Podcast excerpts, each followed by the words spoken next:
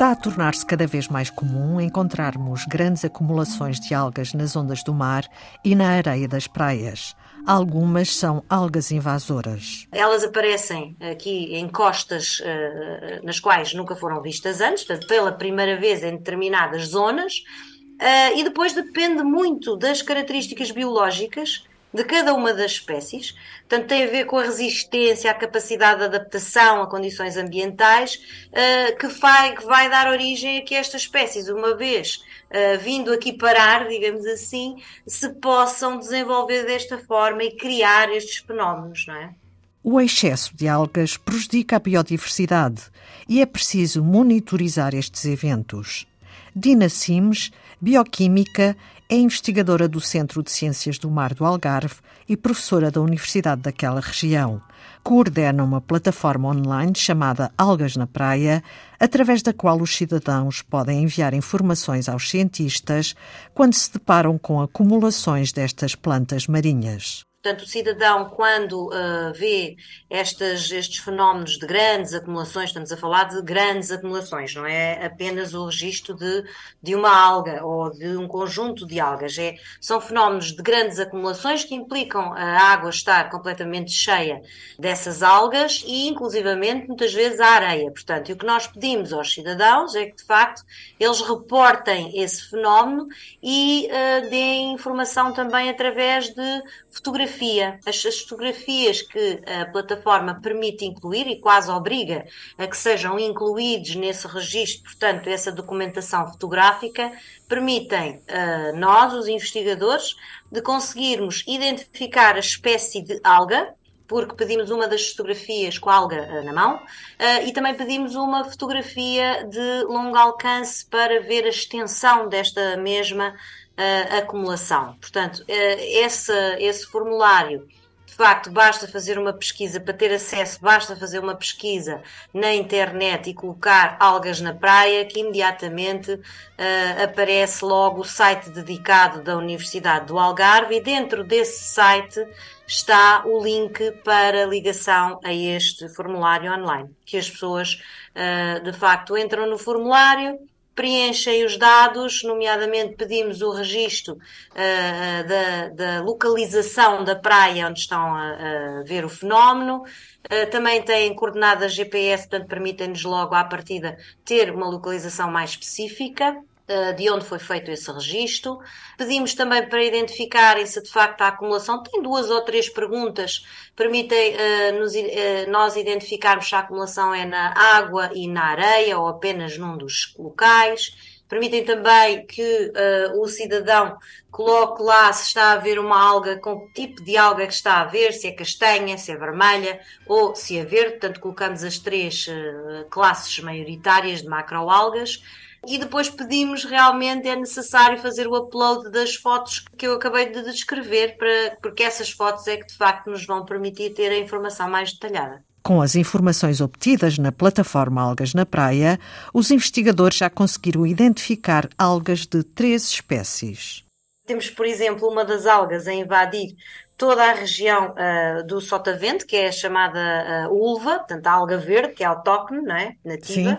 Uh, e temos depois, na zona mais rochosa do Barlavento, uh, uma alga castanha que foi originária do Japão e da Coreia, que é a Rugulopteryx okamurai. Uh, e depois temos na zona central, portanto, entre, entre Albufeira e Faro, a invasão de uma outra alga, que é uma alga vermelha, originária da Austrália, que é Asparagopsis armata. Portanto, foi interessantíssimo seguir eh, este processo de acumulação que não seria possível se não tivéssemos este registro praticamente online, não é? Durante eh, e semanal, como eu lhe estou a dizer, conseguimos registros semanais. Portanto, foi muito interessante de observar e de registar toda esta informação científica, sim. A iniciativa Plataforma Algas na Praia surge também no âmbito do projeto o NutriSafe, coordenado pelo grupo de investigação de Dina Simes. Que é o aproveitamento dos bioativos que estas algas contêm, que são compostos com características anti-inflamatórias,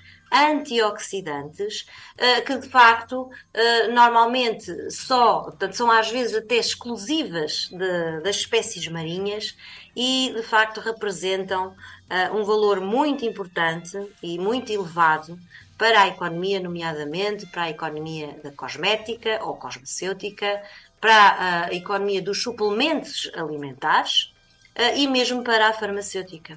Portanto, para além desta, deste aproveitamento desta biomassa, que é, digamos, um, um aproveitamento de mais elevado valor, uh, nós temos ainda a possibilidade de usar esta biomassa, portanto, removendo-a, uh, temos ainda a possibilidade de a usar para a produção de bioplásticos, para a produção de fertilizantes através de processos de compostagem e, portanto, eh, é um, um, um sem número e mesmo para a produção de biogás outro, outro valor muito importante a dar a esta biomassa, e portanto, com isto, ajudar de uma forma multidisciplinar a resolver o problema que está a ser criado por estes fenómenos. Este caso é mais um exemplo da importância da colaboração dos cidadãos com os cientistas. Importantíssima. Portanto, através dos registros que eles nos dão, através desta plataforma, nós ficamos com acesso a essa informação toda. Portanto, ficamos com acesso à informação de quando é que se registou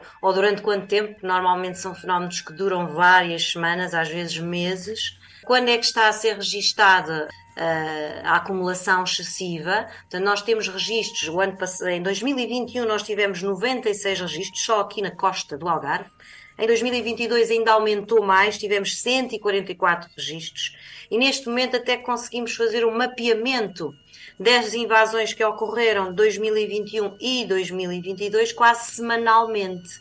Portanto, temos registros que permitem fazer esse estudo. Lá está, estou a falar não só da parte da monitorização, identificação destas espécies, como também depois, claro, de toda a mais-valia que esta informação nos vai trazer para podermos, de facto, desencadear os processos de valorização da biomassa sempre que, claro, for possível em termos de regulamentação, não é? Temos que considerar que uh, a apanha das algas uh, é sempre sujeita à regulamentação e, portanto, tendo em conta tudo isso, eh, é, é de facto uma plataforma que tem tido imenso, imensos resultados. Estes resultados, como isto é um, um projeto de ciência cidadã, estes resultados são, são partilhados com os cidadãos. Portanto, nós temos na plataforma dedicada da Universidade do Algarve, uh, registamos os resultados que vamos obtendo uh, deste projeto. Portanto, o cidadão pode e deve uh, consultar não é, o nosso site para saber que, de facto, a sua contribuição uh, já resultou em alguma informação de caráter científico e depois também tem a possibilidade sempre de, no próprio formulário, quando está a fazer o registro, enviar um e-mail. claro que é opcional essa, essa a hipótese de enviar uh, um e-mail pedindo mais informação e nós respondemos, claro. Mais um caso de ciência cidadã. Algas na Praia, a plataforma online da Universidade do Algarve para ajudar os cientistas a identificarem grandes acumulações destas espécies de plantas marinhas, o que está na sua origem e os impactos que causam, e também como aproveitar toda esta biomassa. É tudo por hoje em Antena 2 Ciência, também disponível em podcast. Voltamos na próxima segunda-feira.